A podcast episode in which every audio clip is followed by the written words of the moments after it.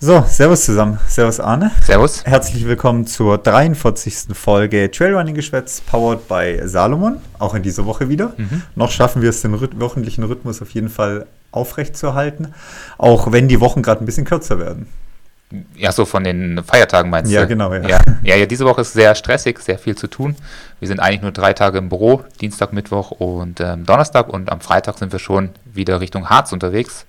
So ein ähm, ähm, ja, Trailrunning Samstag mit VWR und ganz viel Freiwilligen und äh, Teilnehmern aus dem Trailrunning-Bereich, aus den Norddeutschen. Ja, also vielleicht sind ja auch ein paar Hörer mit dabei am Samstag. Äh, also gerne an uns anquatschen, wenn ihr fleißige Hörer seid.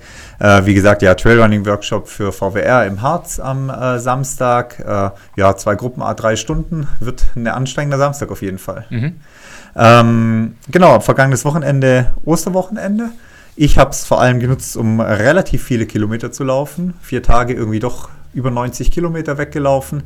Äh, ja, hat mal wieder gut getan, so ein bisschen einen Umfangblock äh, da einzuschieben. Und natürlich auch, um irgendwie die Schokolade zu kompensieren. Ja, ich wollte gerade sagen. die dazwischen geflogen ist. So, was du erzählt hast, wie viel Kuchen und Schokolade du gegessen hast, war es auch äh, zwingend notwendig, glaube ich. Ja, auf jeden Fall. Und ja. mit umso besserem Gewissen kann man äh, Schokolade und äh, ja, Osterlämmer und Kuchen und so weiter in sich reinstopfen. Und okay. den Rest habe ich heute mit ins Büro gebracht. Okay. Ja, ich habe noch ein bisschen gelitten die letzte Woche durch meine Oberschenkelprobleme, äh, wo ich den Krampf hatte beim Rennen. Und dementsprechend habe ich die letzte Woche eher wenig trainiert auch ein bisschen Pause gemacht bei den ein oder anderen schlechten Wettertag. Das war auch okay, fand ich jetzt mal. Ähm, habe dann aber den Pausentag als Erholung gut genutzt, dass der Oberschenkel dann auch wieder komplett regeneriert war. Komischerweise wirklich von einem zum nächsten Tag fast weg gewesen. Also das war erstaunlich schnell, wie es dann gegangen ist. Und habe einen schnellen und zügigen 10 Kilometer Testlauf gemacht, ja, oder Tempolauf. Auf der 10 Kilometer Füssen-Wettkampfstrecke. Genau, die ähm, sehr wellig ist, sehr ähm, abwechslungsreich. Schotter, ein bisschen Matsch war dabei. Berghoch geht es ungefähr 100 Höhenmeter ähm, auf unterschiedlichen Anstiegen, einer fast nur am Stück.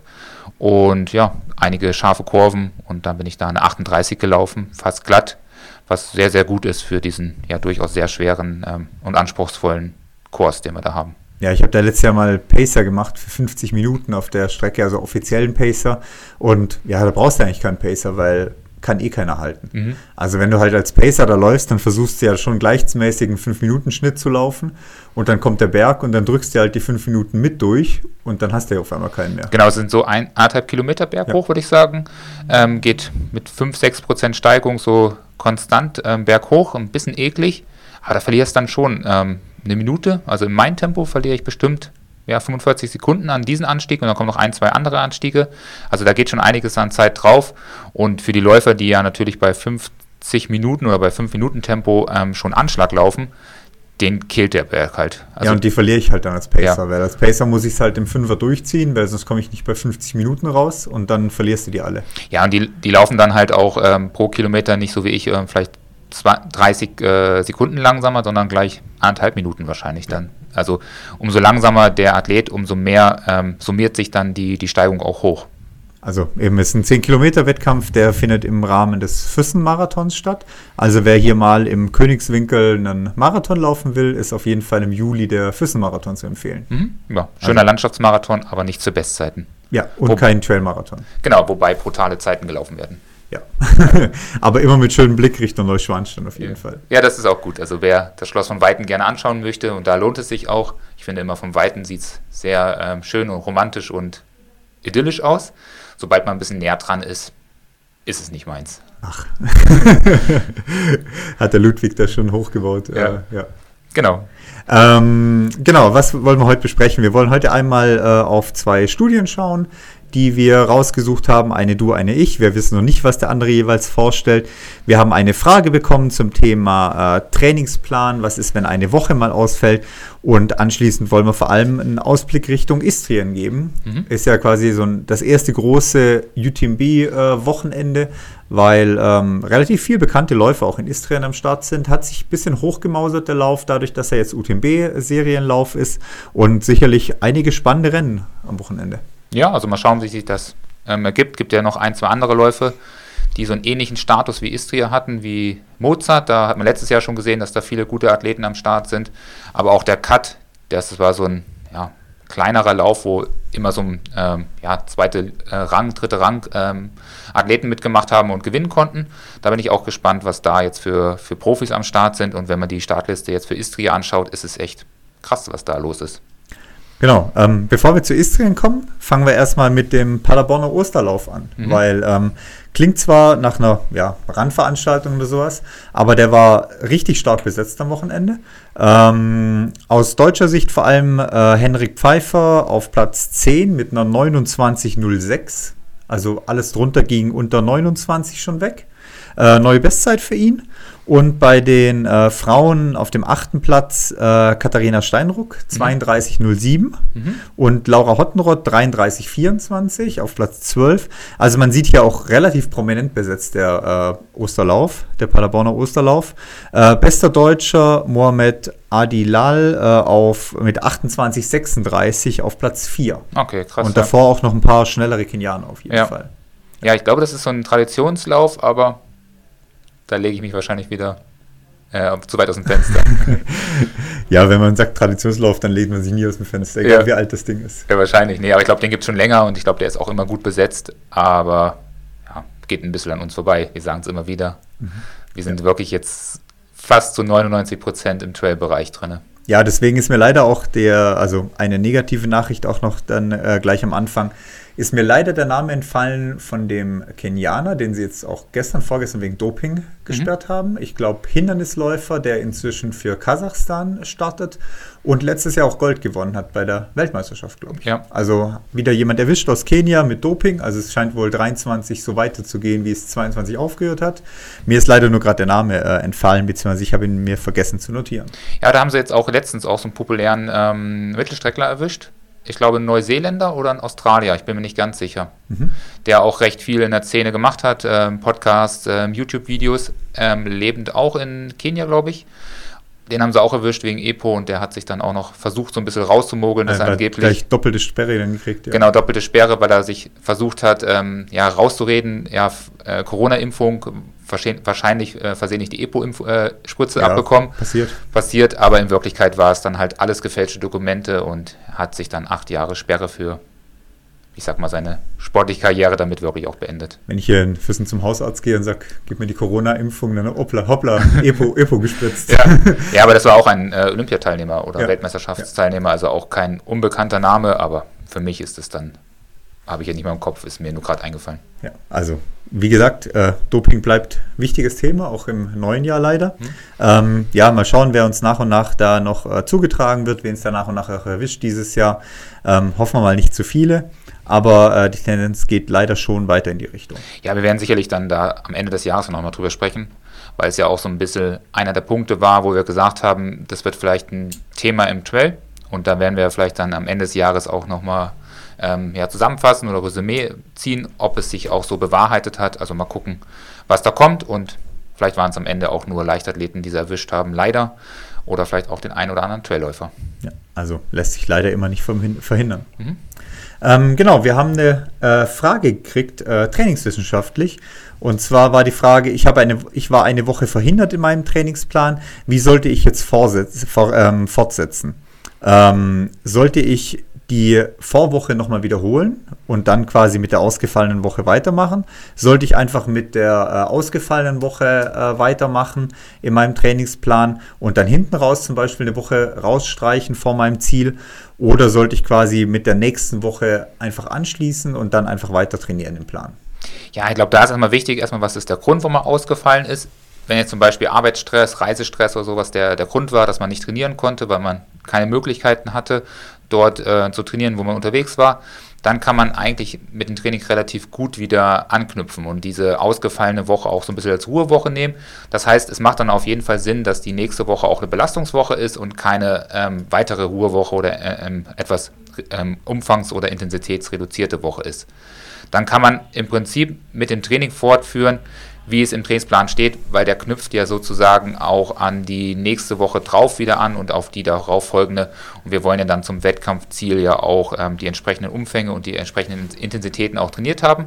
Deshalb würde ich eher sagen, eher den Trainingsplan befolgen, aber ruhig nochmal die Intervalle anschauen und wenn die beiden Intervalle in den beiden Wochen aufeinander aufbauen, also aus der ausgefallenen Woche zu der ähm, nun startenden Woche. Dann würde ich vielleicht nochmal gucken, ob da vielleicht nicht auch logisch ist, erstmal das Intervall aus der letzten Woche zu wiederholen, weil dann die neue Herausforderung vielleicht ein Stückchen zu groß ist, auch mental, dass der Kopf sich daran gewöhnt, zum Beispiel 8 mal 1000 Meter ausgefallen ist und die nächste Einheit schon 10 mal 1000 Meter ist, dann würde ich vielleicht erstmal nochmal die 8 mal 1000 wiederholen.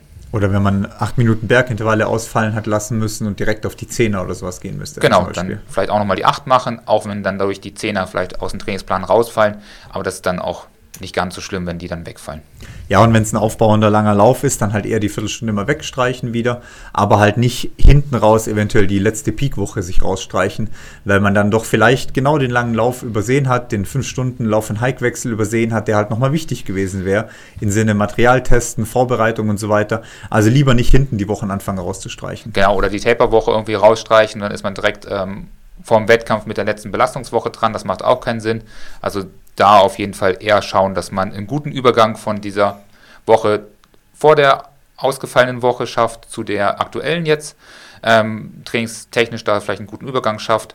Wenn man krank war, dann sollte man vielleicht eh erstmal wieder ein bisschen ruhiger einstarten und das erste Intervall in dieser Woche vielleicht auch streichen und dann erst zum Wochenende hin wieder ähm, intensiver trainieren, wenn man auch merkt, dass es ein gut und dass man fit ist wieder.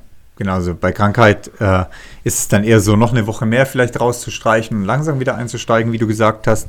Aber ansonsten am besten mit der nächsten Woche äh, weitermachen. Was ausgefallen ist, halt ausgefallen. Ja, genau. Es ist auch nicht so schlimm. Also macht euch da nicht immer so einen Stress, wenn einmal eine Woche ausfällt.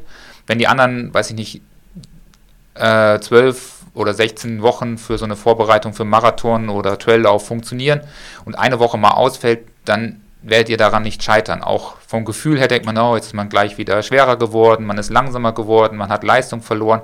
Passiert. Passiert auch den besten Athleten, kommt vor. Solange es da nicht zu sehr, sehr viel Ausfall kommt, ist es nicht ganz so schlimm und man kann trotzdem auch an seinen Zielen festhalten und die durchziehen. Ja, und manchmal ist so eine ausgefallene Woche auch vielleicht gar nicht so schlecht als gezwungene Erholung. Also viele äh, neigen ja dazu, doch ein bisschen zu viel zu machen, oftmals so eine Grundermüdung auch einfach durchzuziehen, äh, muskuläre Grundermüdung vor allem. Und so eine erzwungene Ruhewoche ist manchmal vielleicht gar nicht so verkehrt, weil man muss dann Ruhe machen und auf einmal läuft die Leistung wieder oder ist die Leistung viel höher wieder vor, wenn man halt doch den Muskeln einfach mal die Ruhe gegeben hat, die sie halt auch brauchen. Mhm.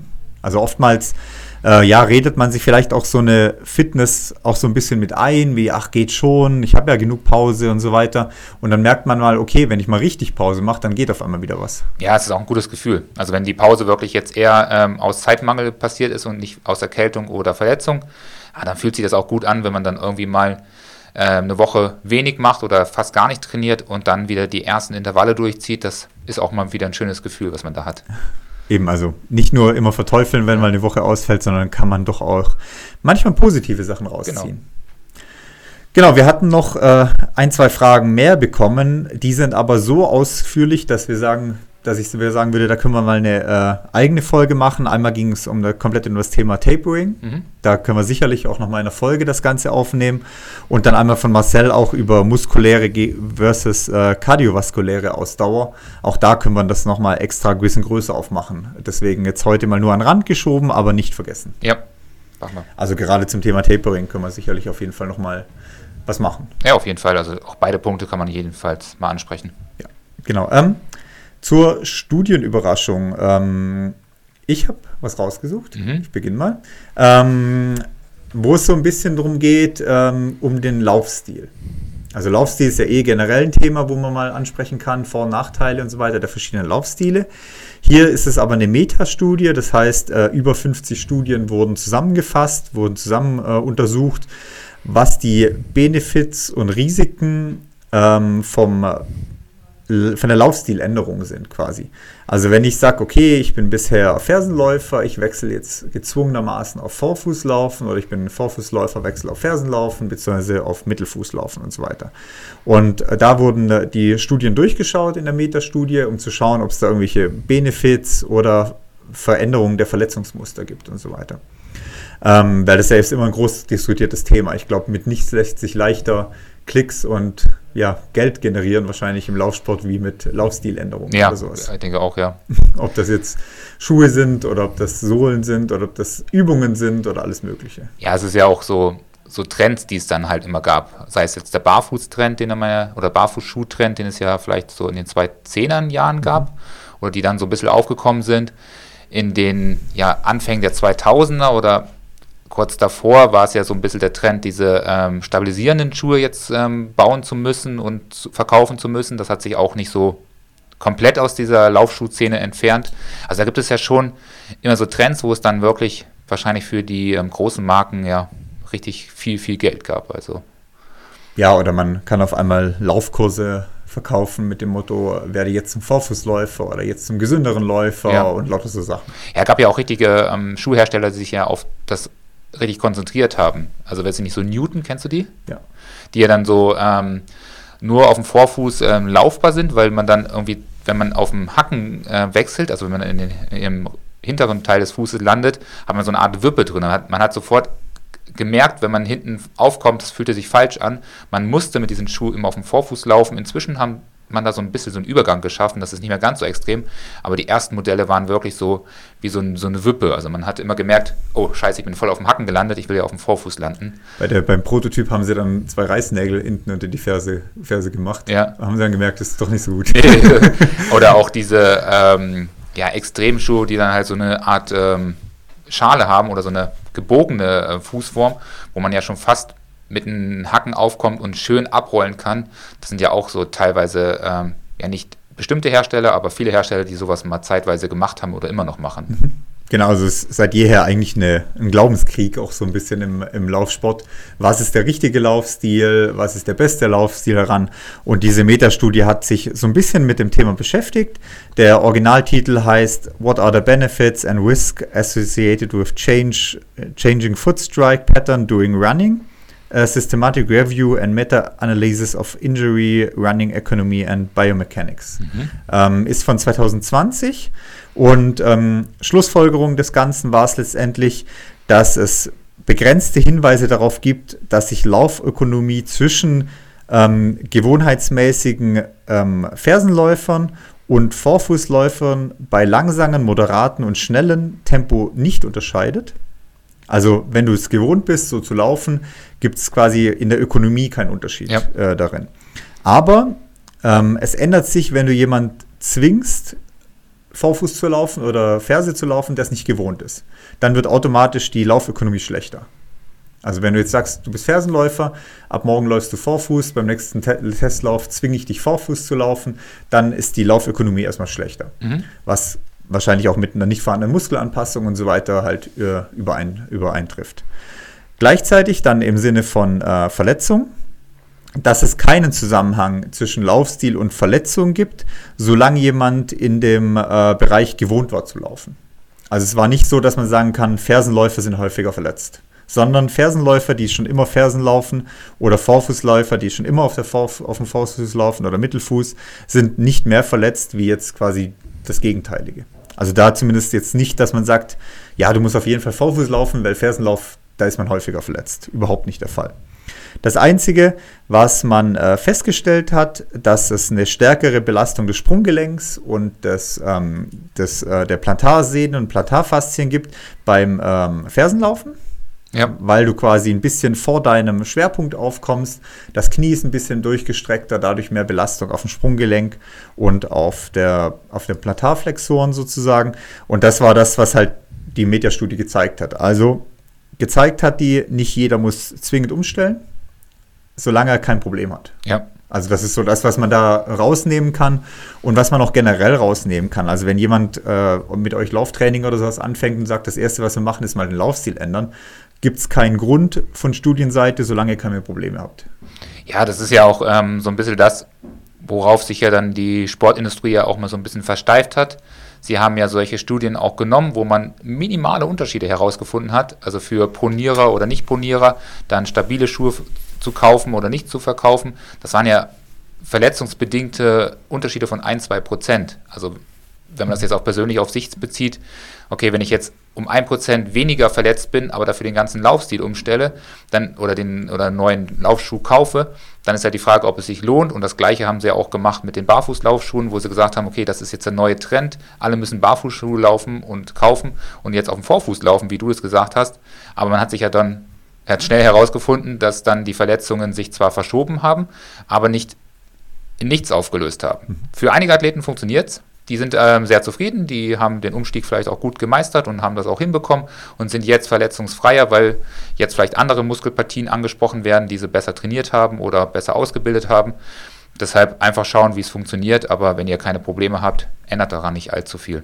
Genau, wenn ihr dann doch Probleme haben solltet, dann macht es eventuell schon Sinn, vielleicht bei Knieproblemen oder Schienbeinschmerzen oder sowas, vielleicht mal sich äh, aufnehmen zu lassen, eine Lauf Laufanalyse zu machen, ob man vielleicht ein bisschen zu weit vor seinem Schwerpunkt aufkommt oder sowas. Also da gibt es schon äh, Sachen, die man ändern kann. Das will ich auch gar nicht ausschließen, sondern das soll halt einfach sagen, solange ihr kein Problem habt, ändert nichts. Genau, und da kann man auch oft erstmal mit kleinen Veränderungen arbeiten. Man muss nicht gleich vom, vom Fersenlauf auf Vorfuß umstellen, um die Veränderung reinzubekommen. Vielleicht hilft es dann auch schon, mehr Stabilität in der Hüfte zu bekommen, so dass man ähm, das Becken wieder ein bisschen vorschiebt und dadurch einen ökonomischeren Laufstil entwickelt und die Verletzung vielleicht nicht noch weiter ähm, schädigt oder das Knie stabilisiert, weil es ja immer so eine Innenrotation hat und da mal wieder richtig unterwegs ist oder kleine Veränderungen mit ähm, gezielten Techniktraining erreichen, wo man sagt, okay, man ändert so ein bisschen den Laufstil, indem man wieder langsam Lauf-APC, Sprints ins Training einbaut und dadurch ähm, ein bisschen ökonomischer unterwegs ist und vielleicht auch gesunder für denjenigen, der dann das Problem hat.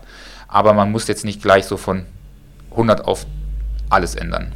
Ja, genau. Und vor allem, weil es ja auch wieder neue Verletzungsgefahren mit sich bringt. Genau. Also wenn ihr von heute auf morgen sagt, ab morgen laufe ich 15 Kilometer Vorfuß, weil ist ja natürlich besser, dann gute Nacht für die nächsten zwei Wochen für die Wade auf jeden ja, Fall. Ja, auf jeden Fall. Also ihr habt das gut festgestellt. Ähm, ich habe dann zeitweise dann äh, früher nie mit Spikes trainiert und dann habe ich angefangen auch mit Spikes zu trainieren. Also meine Wade war wirklich ein Problem für zwei, drei Wochen, bis ich das dran gewöhnt hat, dass ich halt alle Intervalle mit Spikes laufe. Also ähm, und war krass. Also das waren Schmerzen, die waren nicht mehr schön, aber da war ich noch junge 24. Da hat das Körper noch weggesteckt. Ich glaube, heute wäre das wahrscheinlich eine Verletzung für das Rest des Jahres gewesen. nee, also eben da auf jeden Fall immer vorsichtig sein bei sowas. Ja. Genau, also das war meine Studie. Äh, ja, immer interessant, so Sachen mal quer zu lesen. Also gerade so Metastudien, die natürlich dann auch äh, ja, 50 Unterstudien mit einbeziehen. Ähm, da kann man sich jetzt noch genauer in die Unterstudien natürlich dann mit einlesen, was wie untersucht wurde, bei welcher Art von Läufern und so weiter. Aber es gibt einem zumindest schon mal so eine ja, Meta-Analyse über, über das gesamte Thema. Mhm. Genau, ich werde die Studie auf jeden Fall auch äh, verlinken entsprechend in den Show Notes. Dann hat, könnt ihr da selber nochmal reinschauen. Genau. Meine Studie geht wieder in Richtung Trailrunning, ist auch eine sehr aktuelle Studie. Ähm, die Daten wurden aufgenommen von 2017 bis 2019. Ähm, übersetzt hieß die Studie im Prinzip, Bergab-Abschnitte sind entscheidend für Leistungen bei Trailrunning im Ultramarathon-Bereich, eine Pacing-Strategie und deren Analyse dazu. Also das war die Studie und ähm, die Erkenntnisse aus solchen Studien heraus finde ich immer so ein bisschen, ja, seltsam teilweise. Lächle ich so ein bisschen, weil natürlich die praktische Erfahrung schon lange bei mir da ist, aber in Studienlagen ja noch selten oder wenig untersucht worden. In diesem Fall haben sie ähm, 16.500 Athleten und Athletinnen untersucht ähm, bei ähm, zwei Rennen, den UTMB und dort auf der Strecke UTMB und ähm, CCC, also auf den 100 Kilometer, auf den 100 Meilen haben sie die untersucht und beim Javelina Ultra bei 100 Meilen und auch 100 Kilometer. Dort haben sie die Probanden in diesen drei Jahren untersucht, 17, 18, 19 glaube ich, und dementsprechend halt 16.000 Athleten äh, mit ihrer Studienlage mit einbezogen. Also drei wirklich große Rennen. Der Javelina 100 ist ja auch Qualifikationsrennen für Western States. Mhm. Also wirklich auch drei große Rennen sich rausgesucht.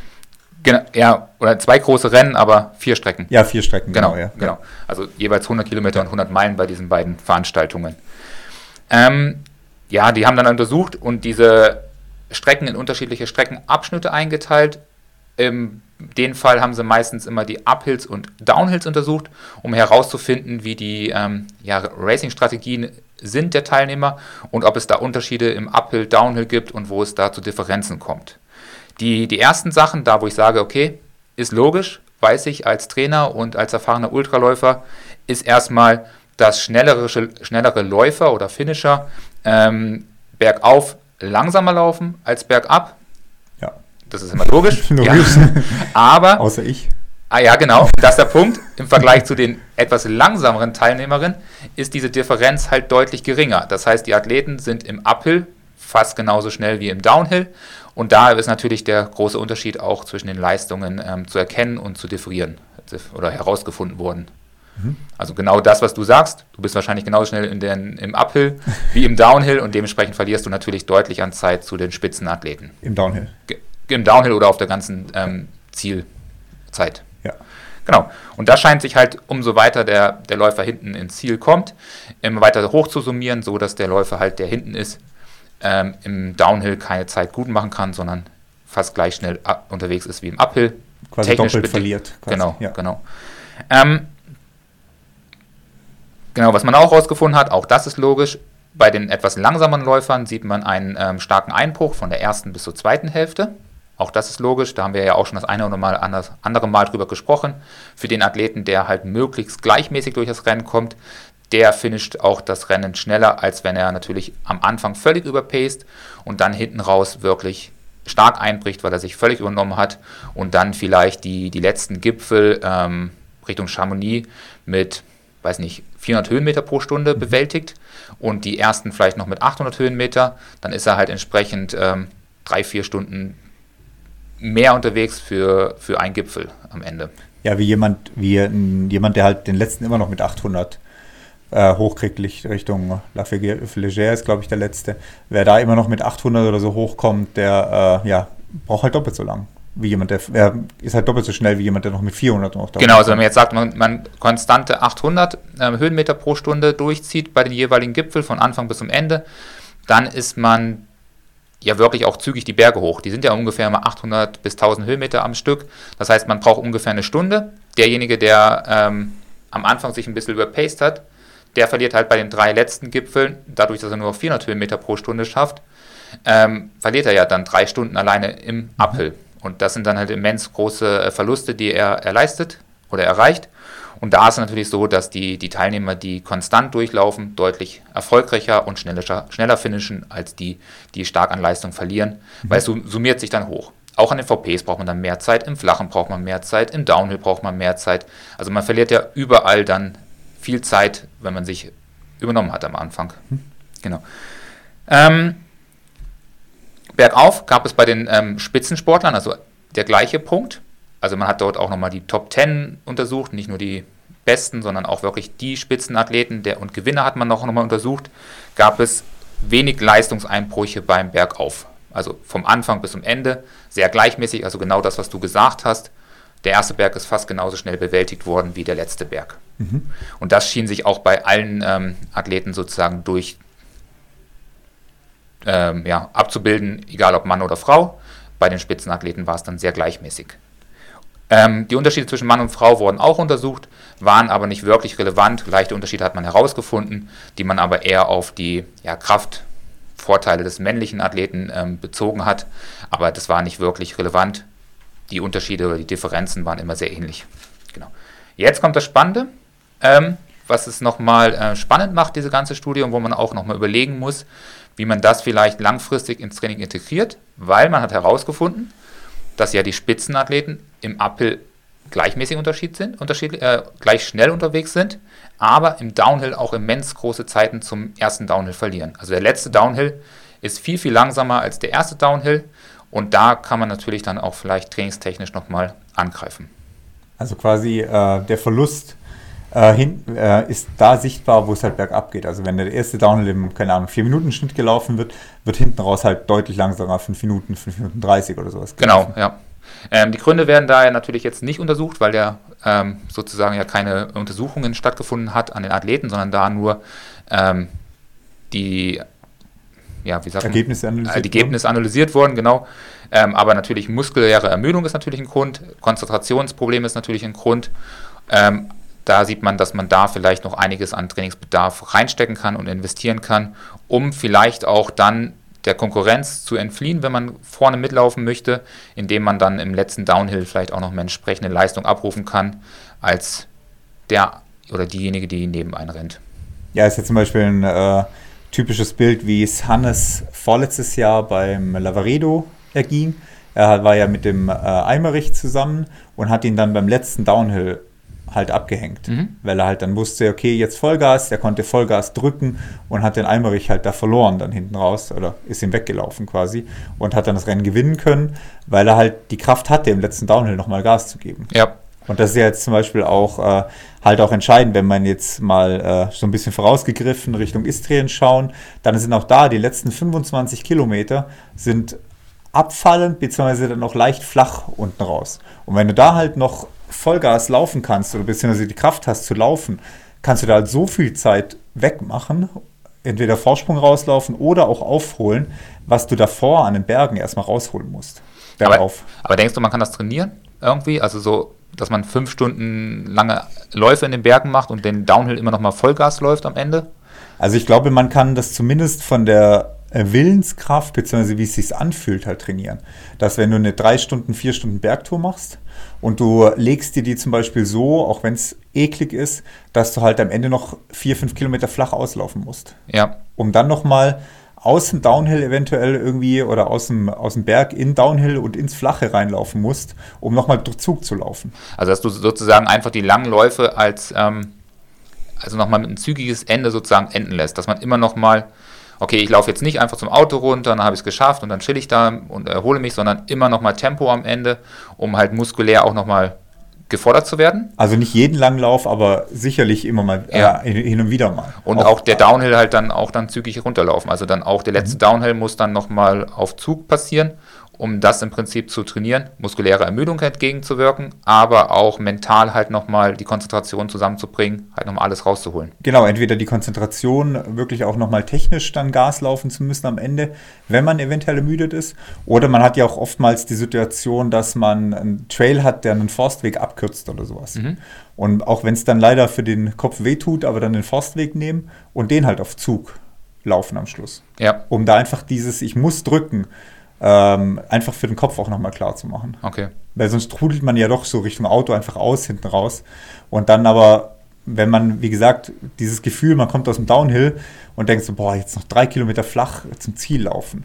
Da ist halt doch einfach Tempo noch auf der Strecke oder machbar. Ja, und planst du sowas ein bei den Athleten? Denkst du, macht das Sinn? Oder? Bisher jetzt noch nicht wirklich, also, aber wenn man so drüber nachdenkt, könnte man es doch durchaus mal machen. Ja, weil ich, das fand ich halt interessant an der Studie. Also wie gesagt, der ganze andere Krimskram, die die davor untersucht haben, sind halt so offensichtliche Sachen für ja, uns Trainer, die sich ja damit beschäftigen und wenn wir sehen, wie die Leistungen ja auch einbrechen von Athleten, die sich halt überpaced haben oder dann auch entsprechend ähm, beim CCC vielleicht nicht ähm, 13 Stunden unterwegs sind, sondern ähm, 20 Stunden, also fast die doppelte Zeit, dann sieht man natürlich die, die krassen Unterschiede und deshalb ist mhm. das ja auch vollkommen logisch. Aber wo ich halt wirklich noch nie drüber nachgedacht habe, ist natürlich dieses dieses Downhill, dass dort vielleicht auch im Spitzenathletenbereich ja wirklich viel äh, verloren wird, beziehungsweise auch herausholt werden kann, weil ich auch selber eher immer die Uphills anschaue. Und das ist, glaube ich, auch das Problem von ähm, sehr vielen Athleten. Also das hat man auch in anderen Studien. Man hat auch eine, ich habe auch eine Studie gelesen, wo man den OCC untersucht hat, also die 50 Kilometer beim UTMB, wo man zum gleichen Ergebnis gekommen sind, dass man sich natürlich immer zu sehr auf den Uphill fokussiert und nicht wirklich auf den Downhill. Und das halt auch hier in dem Fall auch so ein bisschen ich als Trainer auch zu wenig, glaube ich, beachtet habe, die Downhills. Also klar, wir machen Downhill-Training, wir machen Krafttraining in dem Bereich. Ich sage meinen Athleten auch, gibt Gas an der einen oder anderen Stelle, rennt mal den, nach dem Intervall auch mal zügig runter, damit ihr auch muskuläre Anpassungen hinbekommt. Aber bisher habe ich zumindest nicht das Downhill sozusagen im Ende des Rennen beachtet, um da halt nochmal vielleicht ähm, trainingstechnisch was zu erreichen. Ja, also können wir mal drüber, müssen wir mal drüber nachdenken, auf jeden ja. Fall, das auch ins Training zu integrieren. Also ja, da werde ich auf jeden Fall mal ähm, die Rennen nochmal so nachanalysieren, also auch gerade bei äh, den Spitzenathleten und Athleten und nochmal schauen, wie die Downhills waren. Natürlich kann man die leider ja mal nie gleich vergleichen. Der eine Downhill ist laufbar, der andere ist sehr technisch, aber vielleicht kann man da doch mal so ein bisschen nochmal Trainingsmöglichkeiten und ähm, ja, einiges an Leistungsgewinn auch nochmal herausfinden und erreichen dann für die nächste Saison oder für die aktuelle Saison. Ja, und es gibt halt, glaube ich, schon Rennen, wo das durchaus äh, auch entscheidend ist. Also gerade wenn man jetzt schon was anschaut wie diesen Elsass, der jetzt dann kommt bei UTMB, wo halt so viele Abstiege oder Downhills drin sind, so 150 Höhenmeter, 200 Höhenmeter, aber sehr, sehr laufbar viel ist. Und das summiert sich halt extremst hoch. Also wenn du halt drei Anstiege hast und drei Abstiege, dann ist es natürlich nicht, äh, klar, ist es dann auch entscheidend, weil der Abstieg ist dann länger, aber umso mehr du solche kleinen Anstiege hast, wo du dann drücken kannst, einfach laufen kannst, äh, umso mehr summiert sich die Sache dann. Ja,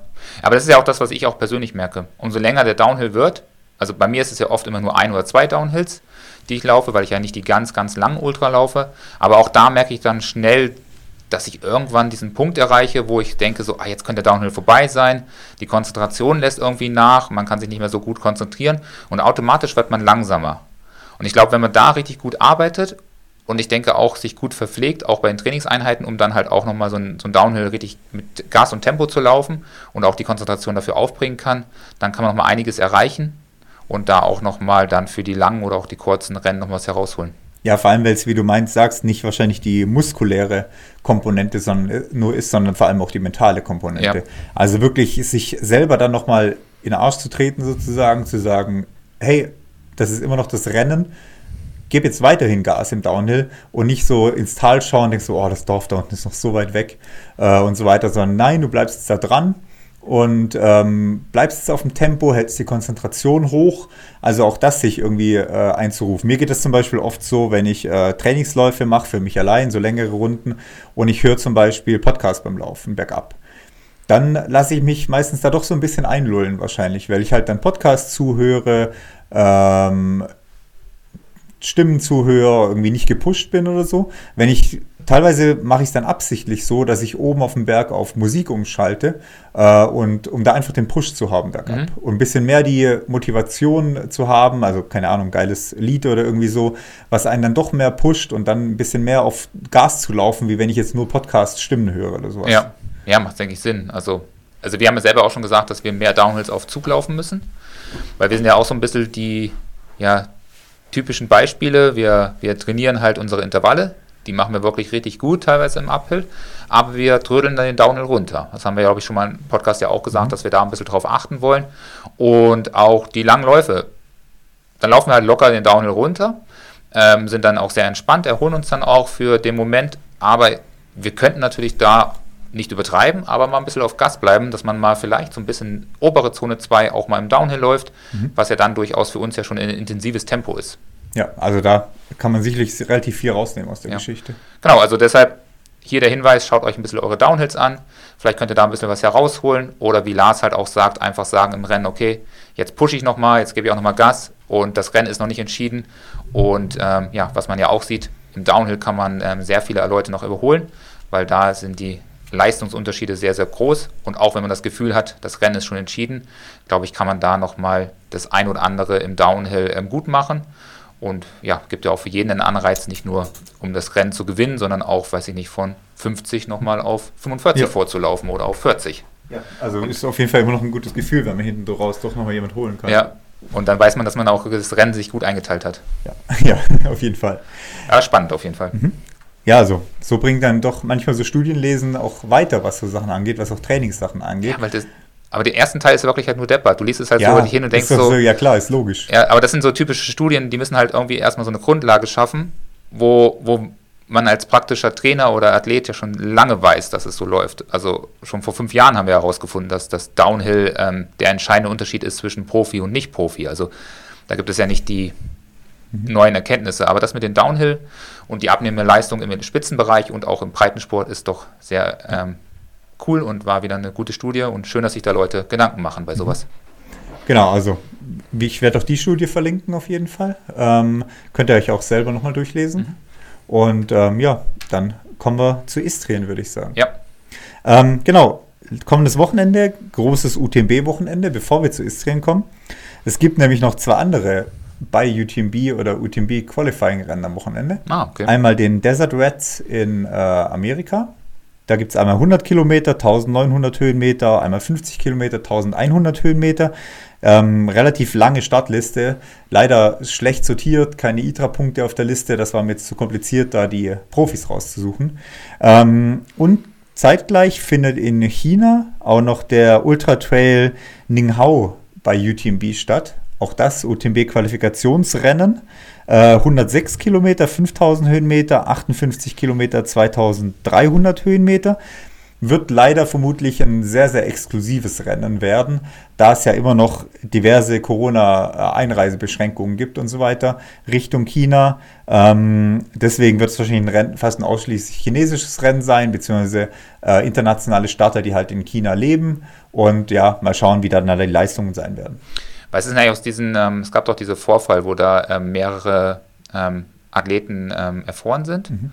Und da gab es doch sehr viel, ähm, ja, negative Presse zum, zum Trailrunning oder zum mhm. Ultralaufen. Hat sich das jetzt so ein bisschen aufgelöst? Also finden da wieder Wettkämpfe statt? Ganz oder? normal, also ist einfach unter den Tisch gefallen. Okay. Also das war ein großer Aufriss, als es passiert ist, dass ja auch erstmal verboten wurde, solche Rennen weiterhin überhaupt zu veranstalten und so weiter, hat sich aber komplett aufgelöst alles. Okay. Ja. Also finden wieder ganz normal weiterhin statt. Ja, gut. Ja, habe ich gerade nur überlegt. Also war ein großer Aufriss, aber ja, dann nicht mehr viel dahinter. Das war ja vor drei Jahren oder so, vier Jahren. Drei Jahre, glaube ich, erst ja. her oder sowas, ja. Kurz vor Corona ja. war das ja, irgendwo. Genau. Ja. Genau, ähm, dann aber zum großen Rennen, beziehungsweise europäischen großen Rennen, Istrien, äh, mhm. findet am Wochenende statt, Kroatien. Ähm, mehrere Strecken, auch UTMB-Rennen seit letztem Jahr, glaube ich. Letztes Jahr war es, glaube ich, schon UTMB-Rennen. Letztes Jahr war es, glaube ich, noch nicht. Oder seit diesem Jahr dann Premiere. Ähm, die letzten zwei Jahre, äh, letztes Jahr und 2021 eher kleinere Stadtfelder, ähm, auch zwecks Corona, dann vor allem 21 noch ein kleineres Stadtfeld, hat aber stattgefunden, ist nur 2020 ausgefallen und vor Corona eher so ein kleinerer Jahresauftakt-Ultra, der dann schon von 2400 Meilen teilweise gelaufen wurden, aber nie so die richtig großen Zeiten da gelaufen wurden. Ja, ich habe mich ja mit der 40er-Strecke mehr beschäftigt. Ähm, da hat man gut gesehen, dass ja, da war mal ein guter Athlet das ein oder andere Jahr dabei, aber die anderen Jahre sind dann deutlich schlechtere Leistungen erzielt worden als zum Beispiel jetzt im letzten Jahr. Also da sieht man, dass da deutlich höheres Interesse auch schon im letzten Jahr da war und dieses Jahr sowieso. Ja. Ähm, wir fangen mal mit den 100 Meilen an. Ähm, ein prominenter Starter, fangen wir mit dem direkt an. Wormsley mhm. hat sich äh, gemeldet für die 100 Meilen, hat diese Woche auf Instagram auch selber noch verkündet, dass er auf jeden Fall starten wird, weil er muss starten für den UTMB. Ihm fehlt die Qualifikation für die 100 Meilen. Als aktuell Vierter des letztjährigen UTMB hat er keine Qualifikation für den 100 Meilen äh, UTMB. Da hat auch die Athleten Association sozusagen noch nichts gebracht, die von Kilian gegründete äh, Pro Trailrunner, ähm, sondern er muss sich qualifizieren. Mhm. Und damit ist er natürlich mit Abstand der Favorit auf der Strecke äh, mit über 930 ITRA-Punkten, da sicherlich äh, ganz oben mit dabei. Wobei es halt spannend wird, äh, wie er das Rennen angeht. Also ich habe das vorher mit dem äh, Florian Grasel diskutiert. Wird der Jim Vollgas anlaufen oder wird er eher sagen, ich chill mal lieber mit und sichere mir halt die Top 3 dann hinten raus, weil äh, nicht, dass ich da mich verletze oder ausscheiden muss und dann muss er sich nochmal irgendeinen reinhauen. Er hat ja so ein bisschen geschrieben, dass es ja für ihn ja auch spannend ist, weil er ja jetzt aus der Skitourensaison kommt, was er ja sonst noch nie so richtig gemacht hat, aber relativ wenig Laufkilometer, glaube ich, mhm. bisher an den Beinen hatte. Also deshalb ist es auch für mich ähm, spannend, um zu sehen, wie es halt bei ihm gut funktioniert und wie weit man dann halt auch in der Zukunft weiterhin das Skitouren gehen integriert. Wir haben es ja viel gemacht dieses Jahr, aber ich glaube, bei ihm ist es dann ein gutes Beispiel, ob es ja, gut funktioniert. Ja, vor allem, weil hinter ihm halt auch ein paar Läufer kommen. Also auch bei einem Flo weiß ich das zum Beispiel, ähm, die halt gut Kilometer schon gemacht haben. Mhm. Und äh, wie er sich dann halt da schlägt oder, oder, ob seine Grundfitness halt einfach reicht, seine Grundausdauer. Oder wie du sagst, inwiefern das, äh, die, das Ausdauertraining auf Schienen ihm halt hilft oder ob ihm dann doch die Laufkilometer fehlen. Ist jetzt noch jemand dabei, der ihn gefährden könnte? Also so richtig gefährden äh, wahrscheinlich nicht. Der mit den zweitstärksten Punkten ist Arthur Bouillon äh, Jeu oder Jojo. Ähm, der hat 850 Punkte ungefähr. Und äh, Juso Simpanen aus Finnland hat 830 Punkte. Oh, ich wusste nicht, dass die Finnen überhaupt Läufer haben. Ja. und dann kommen eben Gerald Pfister und äh, Florian Grasel aus Österreich, die beide ja so 820, 830 Punkte auch durchaus laufen können. Mhm. Und ähm, vom Flo äh, Grasel haben wir auch eine Sprachnachricht. Da können wir auch gerne einfach mal reinhören. Ja, am Wochenende steht ja Gott sei Dank das erste Highlight äh, am Programm für mich. Das ist der Easter 100, der, die 168 Kilometer, äh, der Red Course. Und ich war ja letztes Wochenende, also vor zwei Wochen, war ich mir die Strecke schon anschauen und was echt sinnvoll war, weil ich hätte sie, muss ich echt gestehen, wirklich unterschätzt, äh, aufgrund einfach von der, von der Länge und von den, von den Höhenmetern. Hätte ich mir gedacht, puh, schaut eigentlich alles auch vom Höhenprofil auf sehr, sehr laufbar aus und wollte eigentlich schon fast keine Stecken mitnehmen für die 6200 Höhenmeter, was glaube ich insgesamt sind. Aber ja, Gott sei Dank habe ich mir die Strecke angeschaut. Also ich bin ungefähr 125 äh, Kilometer von den 168 Kilometern in zwei Tagen gelaufen und muss echt gestehen, die Strecke hat es echt in sich. Die Anstiege sind wirklich sehr, sehr steil und herausfordernd und auch vor allem technisch äh, eher anspruchsvoll mit, mit sehr, sehr steinig. Und ja, freue mich jetzt aber schon irrsinnig drauf, weil, wie gesagt, zumindest die, die ersten 125 Kilometer, ähm, glaube ich, dass wir die auch von der, vom, vom Profil und vom, vom, von der Schwierigkeit sehr gut liegen. Ähm, die letzten 40 mit fast nur mehr, glaube ich, so 200, 300 Höhenmeter, wo sie eher dann nach Ummack auf die, auf die Küste gehen, die sind dann, glaube ich, sehr laufbar und hoffe, dass dann auch die Beine halbwegs frisch sind nach den vielen Höhenmetern am Anfang und dass die noch gut laufbar sind. Und ja, dann schauen wir mal, was passiert und äh, wie die, die Taktik und die Einteilung aufgeht und wie vor allem das, das Training in den letzten Monaten, das ja hauptsächlich eher auf Geschwindigkeit ausgelegt gewesen ist, ähm, ja, ob die was gebracht haben und mich alten äh, Ackergaul äh, doch wieder ein bisschen schneller gemacht haben. Mal schauen, ob das funktioniert.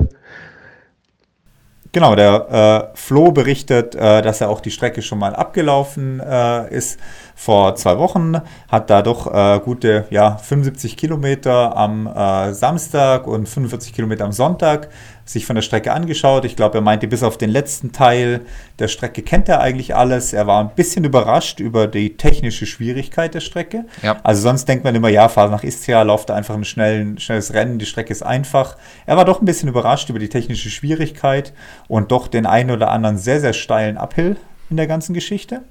Aber ist halt auch mal gespannt, inwiefern das da funktionieren wird. Warst du zufrieden mit seiner Vorbereitung? Hat er da deine Trainingseinheiten ähm, entsprechend erfüllt oder lief es gut? Ja, ich war eigentlich relativ, relativ zufrieden mit seiner Vorbereitung.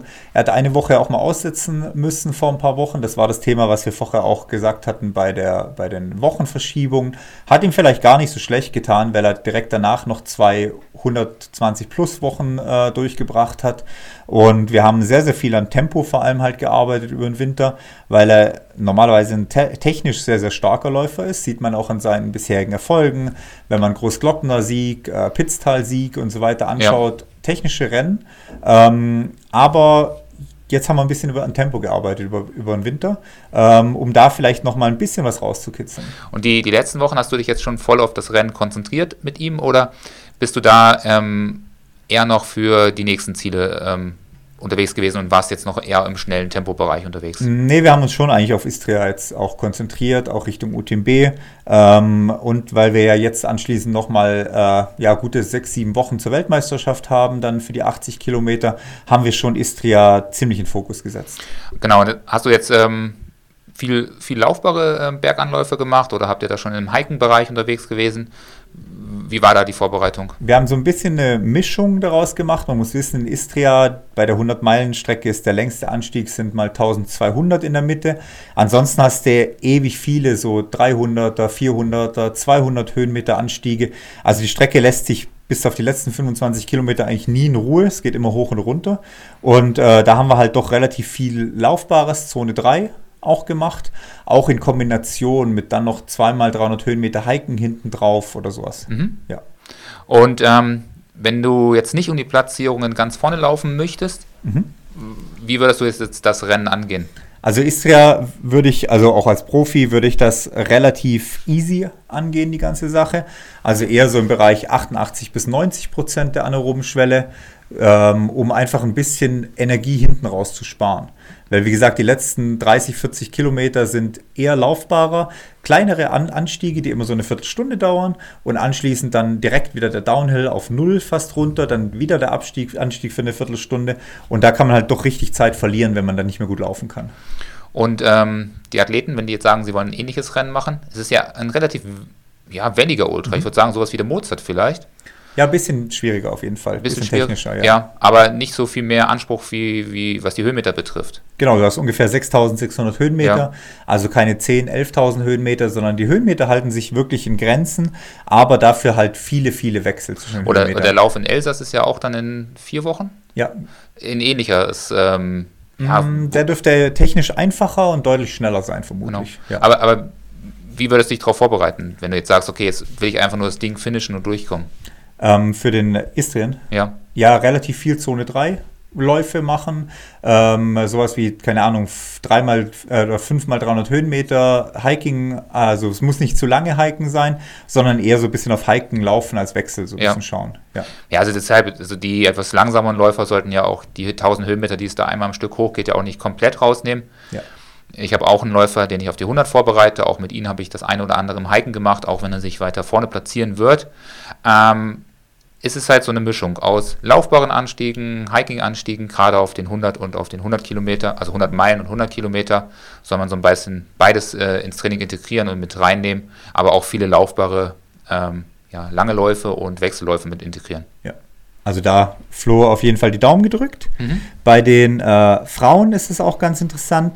Da läuft vor allem für Österreich die Esther Fellhofer, die auch gleichzeitig die höchste Ultrapunktzahl hat im Startfeld und äh, auch vielleicht Richtung WM nochmal zeigen will, was da geht.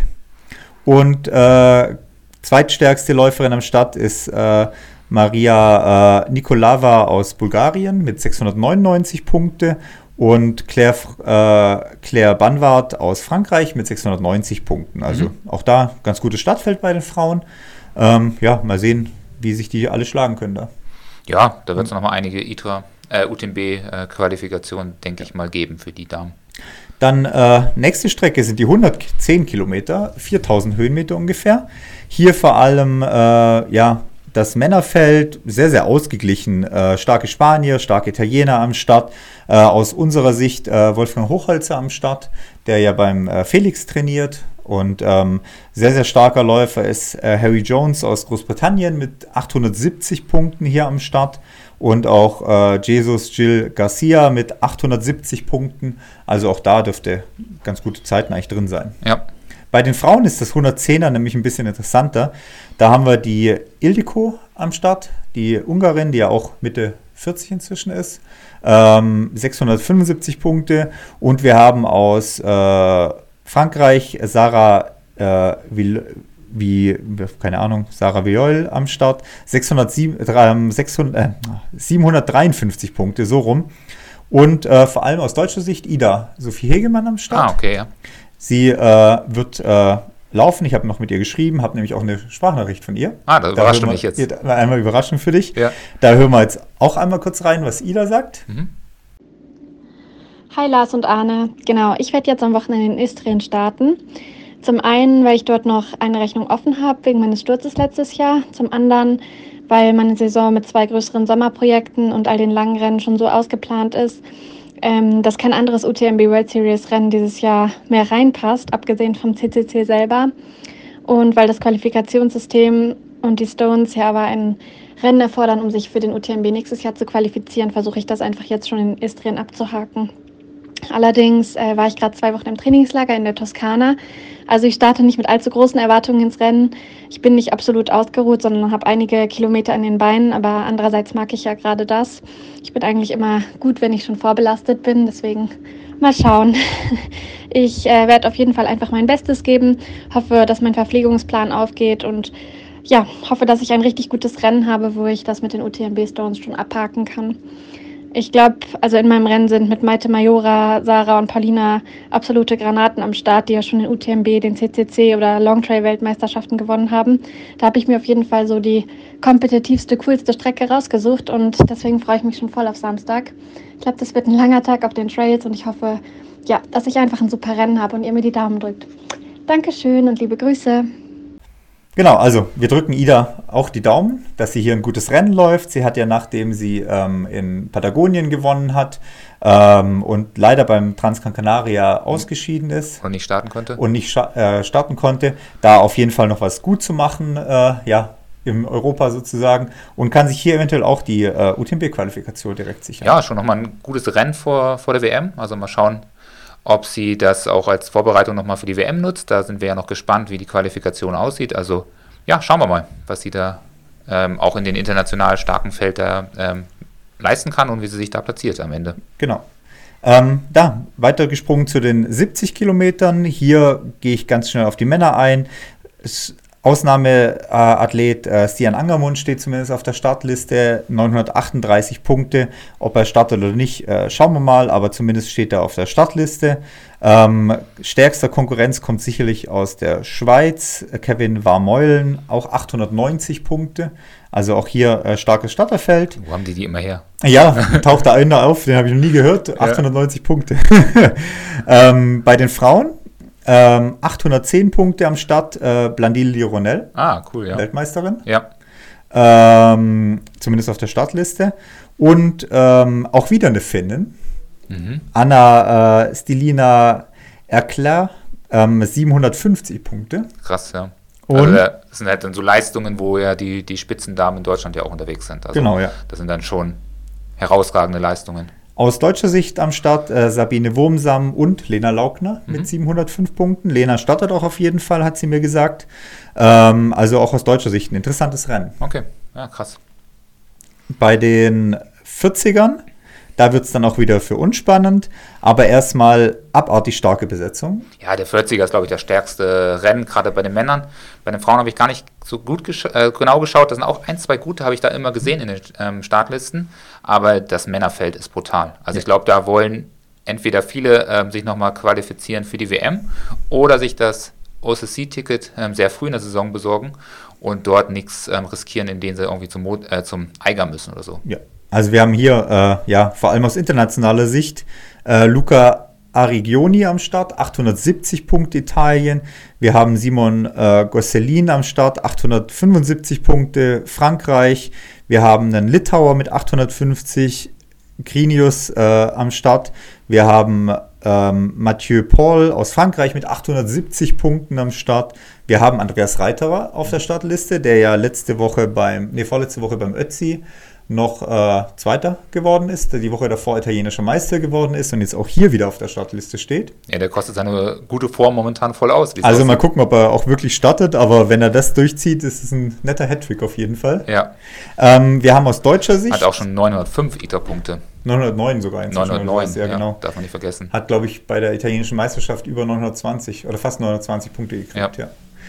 Und wir haben aus deutscher Sicht Benedikt Hoffmann am Start stehen und äh, Marcel Höche am Start stehen. Ah, ja. Also auch bei auch Marcel äh, vor zwei Wochen Ötzi Trail, zweiter? Dritter, dritter, dritter geworden, dritter, ja. über die 15 Kilometer Distanz. Ja. Und wir haben aus Schweizer Sicht äh, Rüdi Becker mit 830 Punkten am Start ja. stehen. Und davon haben wir auch eine Sprachnachricht. Genau, da hören wir auch einfach mal rein. Hallo zusammen. Es gilt also wieder ernst. Die Wettkampfsaison, die startet für mich. Lang ist's her. Seit Anfang November habe ich jetzt keinen Ernstkampf mehr bestritten. Und diesen Samstag laufe ich in Istrien die 42 Kilometer Distanz. Was habe ich in der Zwischenzeit gebracht, respektive wie hat mich Arne auf diese Wettkampfsaison vorbereitet? Nach der Weltmeisterschaft im November haben wir zuerst mal zwei Wochen absolute Laufpause gemacht und dann mit etwas Grundlage wieder reingestartet. Der Dezember und auch der Januar waren dann vor allem mit Fokus auf Zone 5, also VO2 Max Training. Die Grundlage habe ich auch äh, zudem noch mit den Langlaufski äh, gestaltet, so dass ich etwas Abwechslung reinbringen konnte. So gegen Ende Januar haben wir dann mal den ersten Saisonplan erstellt und dann war eigentlich klar, dass ich in, im April diesen Trailmarathon laufen will und wir haben äh, somit das Training etwas umgestaltet. Februar war ganz im Zeichen von kurzen Crossläufen, ähm, um auch an der Tempohärte etwas zu arbeiten. Im März und jetzt Anfang April haben wir dann etwas an der Volumensschraube gedreht und uns spezifisch auf diesen äh, Marathon, auf diese Marathondistanz vorbereitet. Ich habe jetzt vor dem Tapering in den letzten 30 Tagen habe ich noch 610 Kilometer gemacht und rechtzeitig gut 10 Tage vor dem Wettkampf haben wir mit dem Tapering begonnen. Die Intervalle in dieser, in dieser Zeit waren eigentlich sehr hart. Das waren alles Zone 3 Trainings.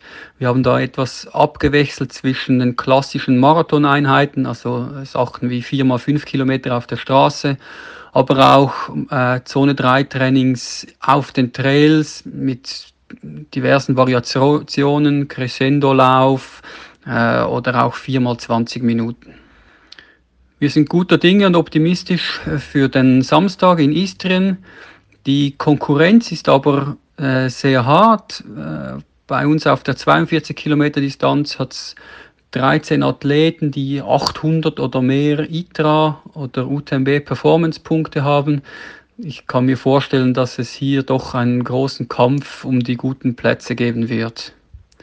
Das Rennen wird sehr schnell sein. Es ist äh, mit 42 Kilometer und 900 Höhenmeter relativ flach und äh, ich glaube, die Trails sind auch nicht zu technisch. Das wird also irgendwo Siegerzeiten um die 2 Stunden 45 geben. Wie sehen meine Chancen aus? Ja, das ist schwierig zu sagen. Also das Training, das war wirklich gut. Ich glaube, wir haben auch im Vergleich zum letzten Jahr als wir uns auf den Rennsteig-Marathon vorbereitet haben, nochmal einen guten Schritt vorwärts gemacht. Äh, trotzdem muss man eben sagen, mit dieser Konkurrenz äh, wird es sehr hart, in die ganz vorderen Plätze zu laufen. Aber irgendwo in die Top 5 muss sicher mein Ziel sein. Vor allem laufe ich dieses Istria, um mich ähm, zu bewerben, dann für die Weltmeisterschaft in Innsbruck und auch um einen Platz am OCC zu ergattern. Jetzt gilt es äh, noch die Beine hochzulagern, zwei, drei kleine äh, Footings und Aktivierungseinheiten zu machen. Mehr liegt eigentlich ja nicht mehr drin. Und dann ja, schauen wir Samstagmittag, wie es geht. Ich hoffe, ihr drückt mir die Daumen und ähm, mal schauen, wie das rauskommt. Tschüss zusammen. Genau, um Rüdi hast du dich kümmerst du dich ja quasi. Genau, also ähm, er hat ja so ein bisschen berichtet, was er die letzten Wochen gemacht hat. Er hat da nochmal deutlich die Umfänge hochgeschraubt, über 600 Kilometer in den letzten ja, 30 Tagen in der Vorbereitung, also in den ja, spitzen Wochen. Da war auch nochmal kurze Erholungsphase dazwischen, also es sind jetzt nicht zwei oder es ist nicht ein ganzer Block, sondern sind zwei, zwei Blöcke gewesen mit einer Erholungsphase dazwischen wo er auch im Trainingslager in Spanien war, wo er dann auch nochmal richtig sich aufs Training konzentrieren konnte und da sehr, sehr viel Zeit reinstecken konnte. Und ich habe mir nochmal so ein bisschen die ähm, ja, Läufe angeschaut, um da auch so ein paar Fakten für euch mit auf den Weg zu geben. Also wie er gesagt hat, ähm, viermal äh, vier Kilometer zum Beispiel im Trail waren so Einheiten, die er gemacht hat. Am Ende waren das immer so gute 27 Kilometer mit Ein- und Auslaufen, mit Pause dazwischen und das halt auch im brutalen, schnellen Tempo. Also das sind teilweise Zeiten unter Vierer äh, Schnitt, die er dort gelaufen ist, trotzdem, dass es berg hoch, berg runter gegangen ist. Ähm, lange Wechselläufe waren zum Beispiel dabei, das sind dann so bis zu 38 Kilometer, ein Tempo, ein Kilometer schnell, ein Kilometer locker. Das waren dann die die Umfangseinheiten, wo wir natürlich den Umfang auch dann ja, maximiert haben und hochgezogen haben. Ähm, Einheiten, wie er gesagt hat, der doppelte Crescendo war dabei, wo er dann ähm, ja, 25 Kilometer im Trail zweimal ähm, die unterschiedlichen Geschwindigkeiten durchlaufen hat, locker, bisschen zügiger, also so äh, Marathon-Tempo nochmal all out und dann wieder locker und dann das gleiche nochmal. Oder auch ähm, 4x5000 äh, Meter, das sind diese typischen Marathon-Einheiten. Ähm, aber da muss man dann auch bedenken, dass das im 330er Schnitt gelaufen ist. Und das schaffe ich aktuell nicht mal auf dem 10er. Und das zieht er einfach auf seine ja, 4x5 durch, was dann am Ende auch 28 Kilometer lange Einheiten sind. Also das ist schon brutal. Lange Läufe sowieso, zweimal die Woche, 20 bis, also 20 Kilometer war der eine lange Lauf, sozusagen längerer. Und der lange, der am Wochenende dann stattgefunden hat, wenn es kein Wechsellauf war, waren dann so 30 bis 35 Kilometer und doppelte Einheiten auch noch obendrauf. Also da hat er einiges Gas gegeben und ich bin gespannt, was da möglich ist. Ist ja ein sehr, sehr welliger Kurs. Geht mal hier ähm, 100 Höhenmeter gleich am Anfang hoch, dann nochmal 400 der nächste Anstieg, der nächste Anstieg drauf wieder 300 Höhenmeter und dann kommt genau der Punkt, was du gesagt hast, dass es dann eigentlich fast 25 Kilometer flowiger Downhill ist, wo man nicht wirklich, glaube ich, merkt, dass es ein Downhill ist, sondern es ist so flach, dass man fast flach läuft. So ein, zwei, 1% Steigerung, 2% genau, Steigerung also, maximal. Ja. ja 300 Höhenmeter läufst du halt auf 25 Kilometer wieder runter. Du hast zwar nochmal zwei, drei Gegenanstiege drin, also das merkst du gar nicht. Und da kommt es drauf an, dass du halt richtig schnelle Zeiten laufen kannst, ähm, da Tempo machen kannst auf dem Trail und ich glaube, das haben wir wieder gut trainiert. Ja, die, die Spitzenzeiten letztes Jahr waren eine 2,50. Ähm, da ist der Wettkampf weggegangen mit über 850 50, 60 ITRA-Punkte. Also das waren auf jeden Fall gute Zeiten, die dort gelaufen werden.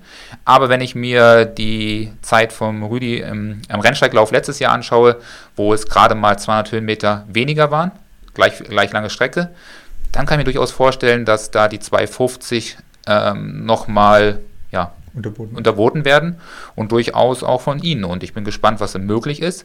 Ich denke, dass er von den Marathon-Qualitäten her zu den stärksten dort gehört, auch wenn die ITRA-Punkte, wie er selber sagt, nicht die besten sind. Also da ist er im Vergleich zu den ähm, anderen, glaube ich, nur auf Top 10 gerade mhm. so, ähm, von den 13 Top-Athleten, die dort gesetzt sind. Ähm, also da bin ich gespannt, was er dann im schnellen, flachen, flowing Trail leisten kann und ob er da die, ja, vielleicht ein bisschen alpiner, erfahrenen ähm, Männer dort äh, in die Grenzen weisen kann. Ja, sind glaube ich auch ein, zwei von den hohen ITRA-Punkten Starter, sind glaube ich auch äh, Kurzdistanzler eher, mhm. die so 15, 18, 20 Kilometer normalerweise auf Tempo laufen. Da ist es halt auch spannend, wie funktionieren die ab 35 Kilometer auf Tempo hinten raus. Ja, das sind so ein paar junge ähm, Spanier und, nee, junge Franzosen und Italiener dabei, die ähm, richtig hohe Punkte haben, aber die sich auch noch nicht ganz so auf diese Marathonstrecken bewiesen haben. Und auch der Reiterer ist, glaube ich, auch jemand, der das eher vielleicht im, ja, im, eher im technischen Trail sich die Punkte holt. Zum Beispiel, ich weiß nicht, was er im Flachen läuft. Ich denke, dass der, dass der Bene Hoffmann, wenn der in Form ist, schon einer der größten Konkurrenten ist, weil der hat ein Grundtempo, wo es mhm. richtig drauf ankommt. Ja, und weiß halt auch die lange Distanz durchzudrücken vom ja, Tempo her. Genau. Ja. Also äh, sehr, sehr spannend bei den Männern beim 40er. Start ist, glaube ich, Samstagnachmittag, mhm. Samstagmittag. 12 Uhr, glaube ich, geht's los. 12 Uhr. Ja. Bei den 100 Meilern geht es am Freitag um 17 Uhr schon los. Also wer Bock hat, am Freitagabend da ein bisschen reinzuschauen, gibt bestimmt eine ganz gute UTMB-Übertragung, beziehungsweise UTMB-Live-Ticker oder irgendwie sowas. Schaut da einfach gerne ab 17 Uhr am Freitag mal rein. Genau. Ähm, bei den Frauen, die wollen wir nicht vergessen, auf die 40 Kilometer. Kimi Schreiber ist am Start über die 40 Kilometer, 725 Punkte. Ich glaube, ist auch schon hingeflogen, oder? Ist auch schon da, ja. ja. Und ähm, stärkste Konkurrentin auf jeden Fall äh, Eleanor Davis aus Großbritannien mit 756 Punkten. Ja. Und äh, Audrey äh, Tanguy aus Frankreich mit 762 Punkten. Ja, die habe ich auch gesehen auf der Liste. Brutal. Also da und äh, äh, Fabiola Conti ist noch am Start, auch mit 753 Punkte. Mhm. Also auf jeden Fall äh, vier starke Frauen, auch bei den äh, 40er noch am Start. Ja, was mir wieder ein bisschen aufgefallen ist, weil ich ja die äh, 40er-Liste auch wirklich ein bisschen intensiver mir angeschaut habe, ist es halt schon ein Spitzenfeld. Also da sind wirklich bei den Männern ähm, 13 Top-Athleten, die wirklich ähm, international ja auch mithalten können und auch national ja zu den Spitzenathleten ihrer Länder gehören. Aber danach kommt auch niemand. Mhm. Also dann geht es erst mit einem Riesenloch äh, weiter und im Prinzip, wenn wir jetzt da gut unterwegs sein könnten, könnten wir 14. werden, mhm. wenn alle anderen durchkommen. Also so sieht man, dass da äh, die Leistungsdichte vorne halt wirklich sehr, sehr schmal ist und sehr spitz und gut. Aber danach kommt dann leider nichts. Und da haben wir ja zum Beispiel am vorletzten Wochenende beim Ötzi Trail ja wieder was anderes erlebt, wo da natürlich eine sehr gute, äh, breite ähm, an Läufer da war, die halt auch ähm, irgendwo sich dazwischen, zwischen diesen äh, Marcel Höche-Typen ähm, ja, qualifizieren konnten oder landen konnten am Ende. Ja, also dieses starke vordere Mittelfeld das, fehlt halt. Ja, aber das fehlt oft bei solchen Wettkämpfen. Ja. Und das ist ja auch immer das, wo wir so ein bisschen sagen, wir äh, schaffen den Sprung, nach, schaffst du den Sprung nach vorne nicht, aber du läufst auch nicht im Mittelfeld und dann hängst du halt so ein bisschen diesem Zwischen-Niemandsland ja. fest. Ja, das ist immer ärgerlich. Also du siehst halt vorne von vorne niemanden mehr. Den siehst du halt genau für drei Sekunden am Start. Und dann äh, ja, läufst du halt alleine und wenn du Glück hast, hast du irgendwie noch ein, zwei, die noch ein bisschen mitlaufen. Oder die Damen halt sind natürlich ja. dann äh, bei uns in, in den Bereichen unterwegs oder teilweise noch ein Stückchen weiter vorne. Ja, Genau. Also von dem her Istrien sehr, sehr starkes Starterfeld. Wie gesagt, schaut da gerne rein. Äh, ja, äh, schaut euch da die Live-Übertragung an. Drückt den Athleten, die wir gesagt haben, die Daumen. Mhm. Und dann schauen wir mal nächste Woche, wie es geworden ist. Genau, ja. Ja, ich würde auch sagen, dann sind wir für heute eigentlich durch. Mhm. Ähm, wie letzte Woche angekündigt, denkt an die Bewerbung. Wer noch was für die Stellenausschreibung äh, schicken will, äh, macht das gerne. Ansonsten, äh, ja, immer gerne Fragen einschicken. Wie gesagt, wir haben die Fragen uns notiert, wie ihr seht. Wir werden immer ein bisschen schauen, was vom Thema her passt, was von der Masse der, äh, des Contents auch reinpasst. Und dann nehmen wir die Frage gerne mit auf. Ja, dann hilft es nichts. Weiter trainieren oder viel Erfolg am Wochenende beim Wettkampf. Genau, dann wünschen wir euch eine gute Woche und hören uns nächste Woche wieder. Bis dann.